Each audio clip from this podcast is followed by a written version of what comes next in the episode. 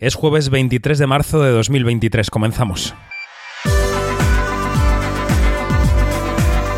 Quinótico. Cine, series y cultura audiovisual con David Martos. Onda Cero. La salida de Victoria Alonso de Marvel, la mujer latina más poderosa de Hollywood hasta la fecha, presidenta de la compañía y responsable del área de efectos visuales, ha pasado con las horas de ser eso, una salida, a ser un despido. Así lo describía Variety esta misma noche de miércoles, asegurando que el malestar de los trabajadores de VFX con los tiempos de trabajo de Marvel y también los resultados mediocres de las fases 4 y 5, lo que llevamos, han acabado con Alonso en la calle. Más allá de su desempeño profesional, cuyo día a día desconocemos, es una pena que la cabeza de turco de esta crisis sea una mujer latina, gay y abierta a una opinión política progresista como ella, mientras que Kevin Feige y Luis Desposito, vamos a llamarle sus cojefes, se salvan de la quema. Disney no va a arreglar sus problemas eh, simplemente llamando a su antiguo jefe, a Bob Iger, para dar confianza a los mercados. Tiene mucho que poner en orden, en el fondo y en las formas. Y este despido, así, en lo que parece un movimiento que ni ella misma esperaba, no parece el buen camino. Soy David Martos y esto es Quinótico. Quinótico, Onda Cero. Una semana más llega nuestra cita con Quinótico, este jueves desde Estados Unidos. Enseguida saludamos a nuestra anfitriona, pero antes os recuerdo toda la información, todas las noticias, todos los podcasts están en quinótico.es, la primera con K y la segunda con C, y que en redes sociales somos Quinótico, la primera con K y la segunda con C. Quinótico, Observatorio en Bremen.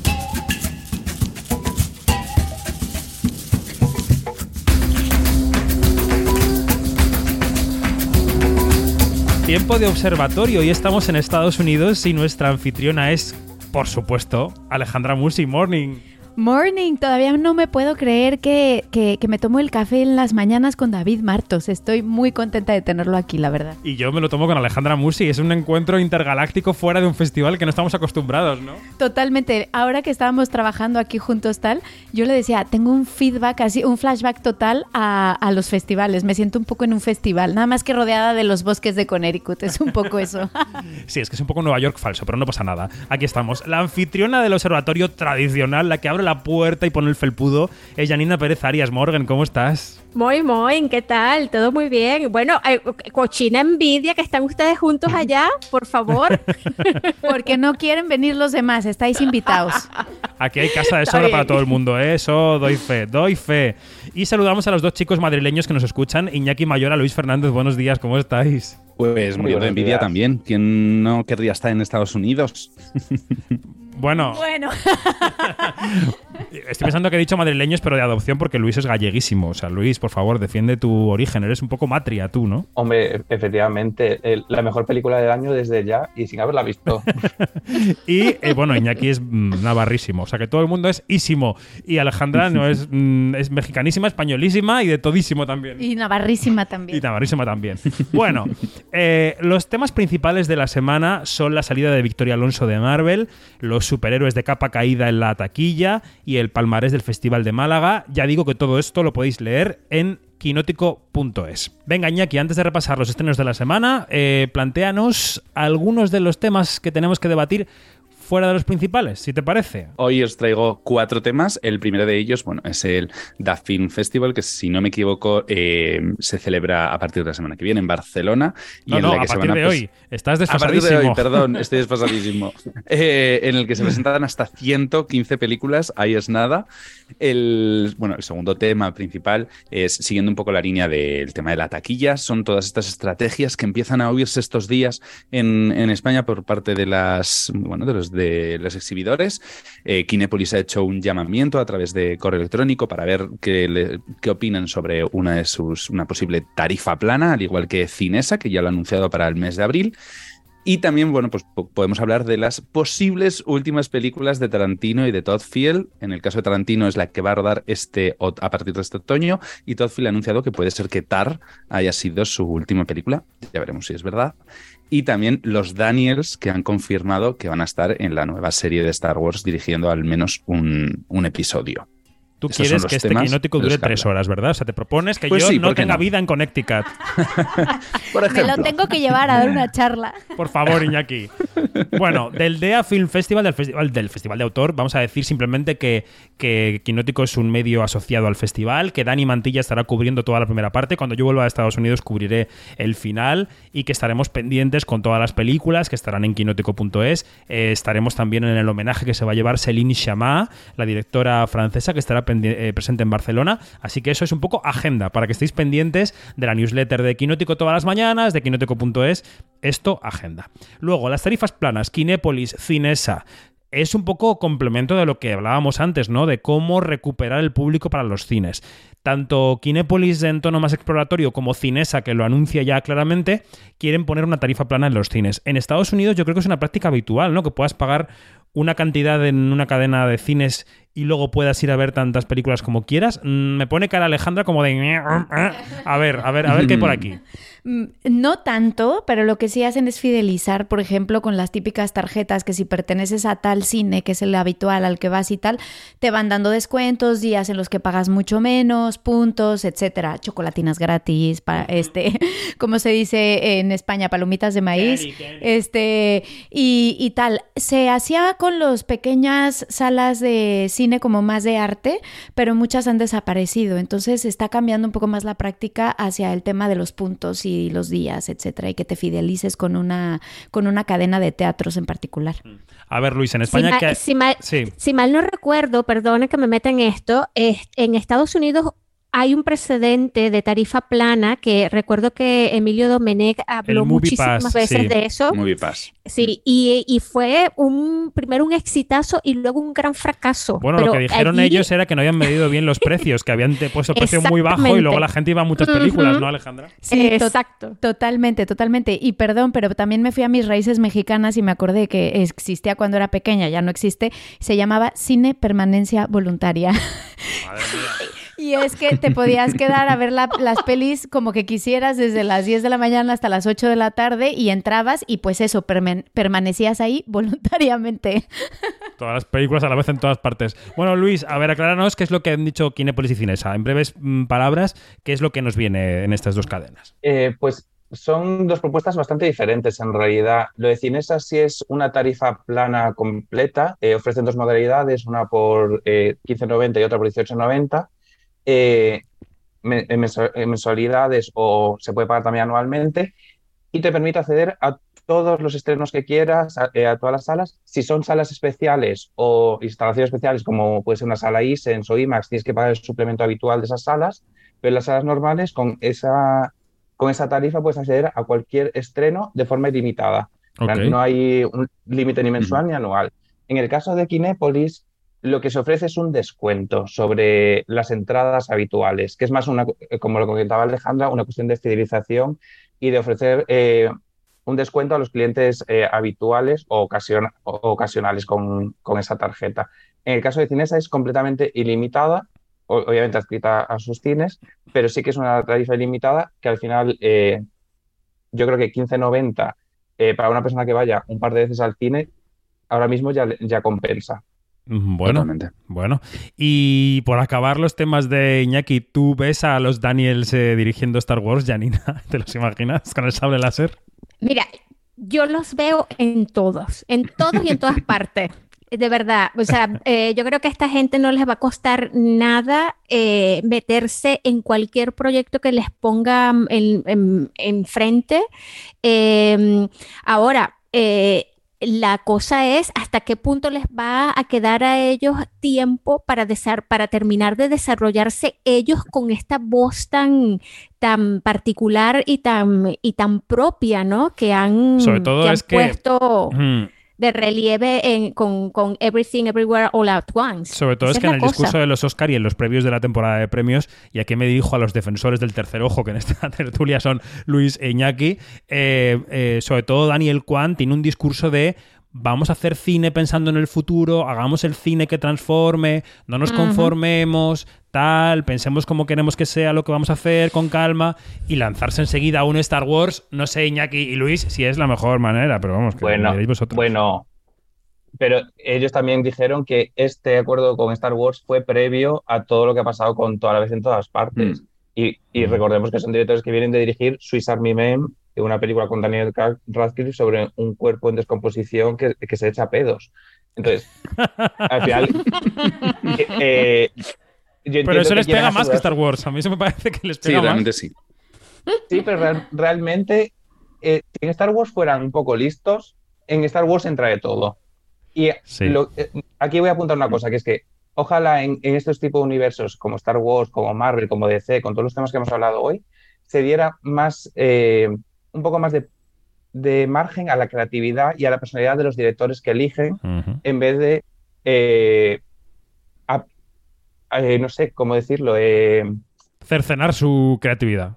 Eh, Exacto, sí, que se vean todos aplastados por la misma pátina, que al final no distinguimos unas películas de otras. Lo que pasaba en Iñaki, que ya es imposible distinguir unas películas de otras, eh, ya no sabes qué estás viendo, pues eh, ojalá se le den más oportunidad a estos eh, directores y tengan más personalidad los productos que vemos. Mm. Bueno, pues debatido todo, vamos con los estrenos de la semana. Me llamo Mills. Era el piloto de la nave. Nos hemos estrellado en un planeta desconocido. Somos los únicos supervivientes. No sé dónde estamos, pero ahí fuera hay algo. Una criatura alienígena. Esto que suena es el tráiler de 65, la nueva película de ciencia ficción que protagoniza Adam Driver, que no se pierde una. ¿Qué sabemos de ella, Iñaki? A ver. Bueno, pues Driver da vida a Mills, que es un piloto que sufre un accidente en un planeta desconocido. Bueno, no tanto. Es la Tierra hace 65 millones de años. Y junto a la otra superviviente, Koa, tendrán que intentar pues, sobrevivir a todos, los peligros, a todos los peligros que habitan nuestro planeta por entonces para poder ser rescatados. Veremos cómo funciona en taquilla, ya que en Estados Unidos pues, se quedó en un tercer puesto en su estreno y sé de uno que ya la ha visto. Bueno, yo tengo que decir que fui a verla hace dos días, el martes, eh, aquí en Estados Unidos. La sala estaba vacía completamente. Estaba yo con dos señores más comiendo palomitas ellos, yo no. Eh, y tengo que decir que la idea me parece buenísima porque es, tú ves a Adam Driver estrellarse con su nave espacial, que es una nave de investigación, en un planeta que tiene la atmósfera respirable, que tiene árboles, sobreviven él y una niña que va como en una cápsula y la niña sale de la cápsula. Bien, los dos. Y entonces sale el título de la película, 65. Y luego salen más letras, millones de años, porque es en nuestro Jurásico, ¿no? O sea, hace 65 millones de años, esos humanos que teóricamente vienen de un planeta más avanzado que el nuestro, se estrellan en el planeta Tierra justo cuando va a a eh, chocar contra nuestro planeta el meteorito que acabó con los dinosaurios. Entonces tienen allí dinosaurios por todas partes que les atacan y tienen que huir del planeta antes de que choque el meteorito. Que como idea no está mal. Pero todo No, lo que, todo lo que dice, hace la película, Spielberg lo hizo mejor hace 30 años. En el año 93. O sea, es Parque Jurásico, todos los sustos de Parque Jurásico, todos, pues peor. Mal. El ritmo, mal. La química entre Adam Driver y la niña. Bueno, es verdad que Adam Driver tiene química con poca gente porque es un poco hueso. Es cierto. Pero la química mal. Y luego quieren meterle como momentos de humor, de bromitas que le hace la niña al adulto, que quedan fatal. O sea, todo es como un poco de vergüenza ajena. Y de hecho, estas películas que suelen durar como dos horas porque son largas y tal, no sé qué, esta a los 90 minutos está tan cansada de sí misma que es que se acaba. O sea, cogen la. llegan a la nave, luego pasan cosas y se acaba. Es decir, 65 no la recomiendo nada. no pasa nada. Mm, A ver. bien. Lo que me parece muy buena idea es Adam Driver, eso siempre. Luego, lástima que se, que, que se vaya un poco para allá. Y dime algo, ¿se parece un poco a White Noise? Porque me parece que es un poco ida de olla a lo White Noise y además como que Adam Driver está cogiendo ese perfil, ¿no? Un poco. Sí, está cogiendo el perfil de la cosa del señor un poco sociópata, un poco huraño, un poco con el pelo así un poco grasiento que no se lava, o sea, esas cosas. Pero bueno, eh, yo, ¿sabes? O sea, es que, es que eran todas las películas que hemos visto de señor que se estrella solo en un planeta y tiene que sobrevivir, pero mal. Bueno, en fin. Eh, Vaya. dejemos esto. Ir a la gente en masa a verla Ay, seguramente. El siguiente estreno es la cuarta parte de una saga muy querida por los fans que es Iñaki John Wick 4. A ver, Bueno, pues vuelve finalmente, tras muchos retrasos, también hay que decirlo, a las pantallas el legendario asesino interpretado por Keanu Reeves, esta vez en búsqueda de libertad y venganza contra la alta mesa. Pero bueno, deberá conseguirlo mientras intenta zafarse de todos los asesinos que van a intentar matarle por el camino. Mucha acción y humor que llegan avalados además por muy buenas críticas y que tendremos la oportunidad de ver a Lance Reddick en pantalla tras su fallecimiento el pasado 17 de marzo. Es verdad que nos dejó el actor Lance Reddick. Esta la ha visto María José Arias, que es fan de los, fan de los mamporros, y dice que está muy bien. O sea que a María José hay que hacerle no caso me lo esperaba. siempre. De María Jo no me lo esperaba. Sí, sí, sí. A ver, pero, pero ¿cuál, ¿cuál película de John Wick no está, no está bien? De verdad, todas han sido buenísimas. Ok. Te lo digo yo. Club de fans de los mamporros. Yanina Pérez Arias. Perfecto. Venga. Por supuesto, ya lo estamos diciendo, el estreno español de la semana es Matria. Mujer fartura Que lles den polo cu que eu xa consegui chollo. Elo? Pois polo guapa que son, ou que pensas? E despois xa viron a estatura e o corpazo que teño, quedaron alucinados. Eu quero ser como así de maior. La película de Álvaro Gago salió reforzada de Málaga con esa biznaga de plata a la mejor actriz para María Vázquez. Pero venga, ¿qué es Matria, Mayora? Bueno, para los que os hemos seguido tanto en Berlín, donde competía en sección Panorama, y en Málaga, pues Matria es una de las películas a ver sin duda en cines este año. Nos cuenta la vida de Ramona, que es una mujer de mediana edad, gallega, que se encuentra pues un poco ahogada en- entre su trabajo y su vida personal, que es bastante tensa, y que, bueno, pues que hace todo lo posible por sacar adelante a su hija. Pero bueno, cuando su hija crece, pues se da cuenta de que por fin puede vivir su propia vida. Ópera prima de este director, que además triunfó en Sundance en 2018 con el corto del mismo nombre. Efectivamente. Yani es una de esas mujeres, uno de esos personajes que siempre han estado pendientes de los demás, aunque sea ruda y dura ella, ¿no? Pero que de repente también se da cuenta de que se puede mirar a sí misma, de- se da cuenta de que se puede cuidar y que puede pensar en su vida, ¿no? De verdad que fíjate que este personaje que se podría pensar que todo podría salir mal en cuanto a, a- a cómo está construido, pues tiene unas salidas de verdad increíbles. O sea, hay un balance de la vulnerabilidad también de, de- de esta mujer que lo puede todo, que lo puede todo, aunque ella no se lo cree que lo pueda todo, pero, pero nos engaña, o sea, y se engaña a sí misma. Y es es- ese que, que tiene el síndrome de la cuidadora también, Sí. el de el de velar por todos los demás. O sea, es un, es uno, un personaje tan, pero tan, tan bien construido y, y María lo toma y lo hace suyo y lo, y lo lleva hasta el límite de, de la perfección y de la, y de la, ay, que, que tú te quedas con esa mujer todo el tiempo. De verdad que es increíble lo que, lo que hace esta película. De ver- a mí me encantó, me encanta. bueno. Sí.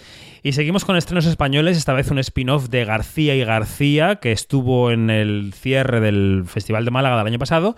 Este spin-off se llama El Hotel de los Líos, que ha estado en el Málaga de este año, y es una película que, bueno, pues que va a intentar encontrar su hueco entre el público más familiar que mencionábamos antes, ¿no, Iñaki? Sí, Ana Murugarren repite en la dirección de, esta película en la que José Mota y Pepe Villuela vuelven a encarnar a los dos Javier García, que ahora son dueños de un hotelillo destartalado que compraban por error, por error en una subasta. En esta nueva aventura recibirán la ayuda además de unos niños superdotados para enfrentarse al mafioso Benito Camarena que intenta robar el botín escondido en el hotel. Bueno, o sea, todo muy, muy loco.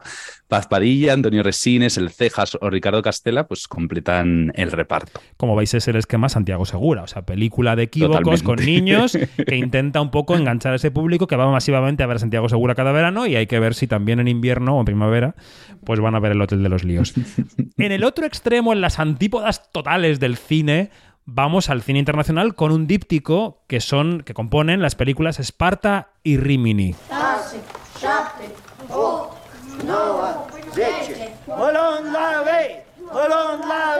Esto que suena es Esparta, película que se estrenó en San Sebastián el año pasado, de la que hablamos larguísimo y tendidísimo en San Sebastián, eh, Yanni, y que se estrena junto a Rimini, que se estrenó en Berlín. ¿Qué tienen en común? ¿Cómo están conectadas? Iñaki, cuéntanos. Bueno, pues Ulrich Seidel eh, dirige estas dos películas protagonizadas por dos hermanos, cada uno protagoniza una de ellas y que muestran la sordidez y la crudeza de la naturaleza humana cada una de ellas. Rimini presenta a Richie, que es un cantante venido a menos que intenta mantener su estatus con recitales y acostándose con sus maduras fans y que bueno, pues que tendrá que volver a Austria al morir su madre, algo que le va a cambiar totalmente la vida. Mientras que Esparta, de la que ya, como dices, hablasteis durante el Festival de San Sebastián, presenta a Ewald, que es el otro hermano, que intenta reconstruir una escuela en ruinas mientras pues lidia con un oscuro secreto que ha ocultado toda su vida, que no voy a desvelar, pero si os escucharon sabrán de qué va. Lo hemos dicho 54 veces. A este hombre le gustan los niños y no darles clase. Ya, ya está dicho.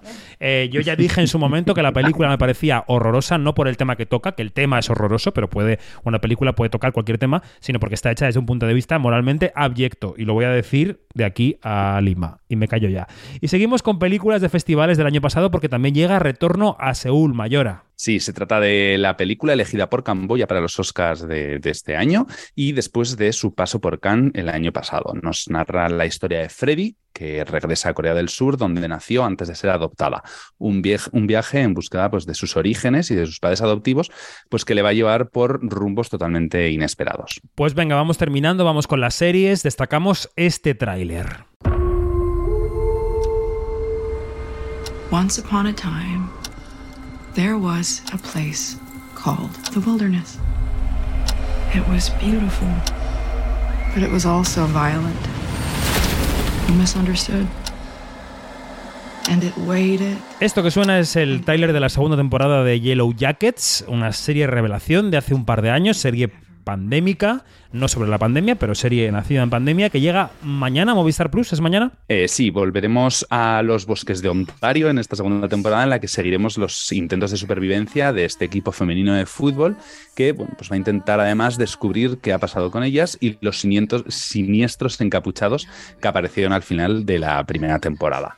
Y además, para los amantes de los musicales, como yo, llega Up Here a Disney Plus, esta comedia romántica que sigue a una pareja ordinaria que descubrirá que el mayor obstáculo para su relación pues es que sean ellos mismos. Detrás de esta serie encontramos a algunos de los creativos de Hamilton, Tic Tic Boom o The Book of Mormon, es decir, casi nada. Yo tengo pendientísima Yellow Jackets. ¿Alguien ha visto la primera temporada de Yellow Jackets aquí? ¿Nadie? Mm, yo no. No. No. Tampoco Luis, que es mi, siempre mi, mi reserva de Occidente para ver cosas, tampoco. No, en, en este caso no. Vaya, bueno. Y el lunes 27 llega la cuarta y última de Succession a HBO Max. Yo ya he visto el primero de la cuarta. Me ha gustado bastante, la verdad. Creo que mantiene el tono. Así que ya lo contaremos la semana que viene. Yanina, Iñaki, Luis, gracias. Ahí al otro lado del charco. A ti. Un beso. Un abrazo. Un abrazo. Hasta la Adiós, próxima. Adiós. adiós. Y anfitriona, ¿qué hacemos? Vamos a desayunar, ¿no? Que es pronto por la mañana. Nos tomamos unos huevos fritos, un algo. Unos benedictinos, ¿no? O un avocado toast, como dicen aquí. Un pan con aguacate. Me parece estupendo. Ale, gracias. Un beso. un beso. Venga, por el café. Adiós.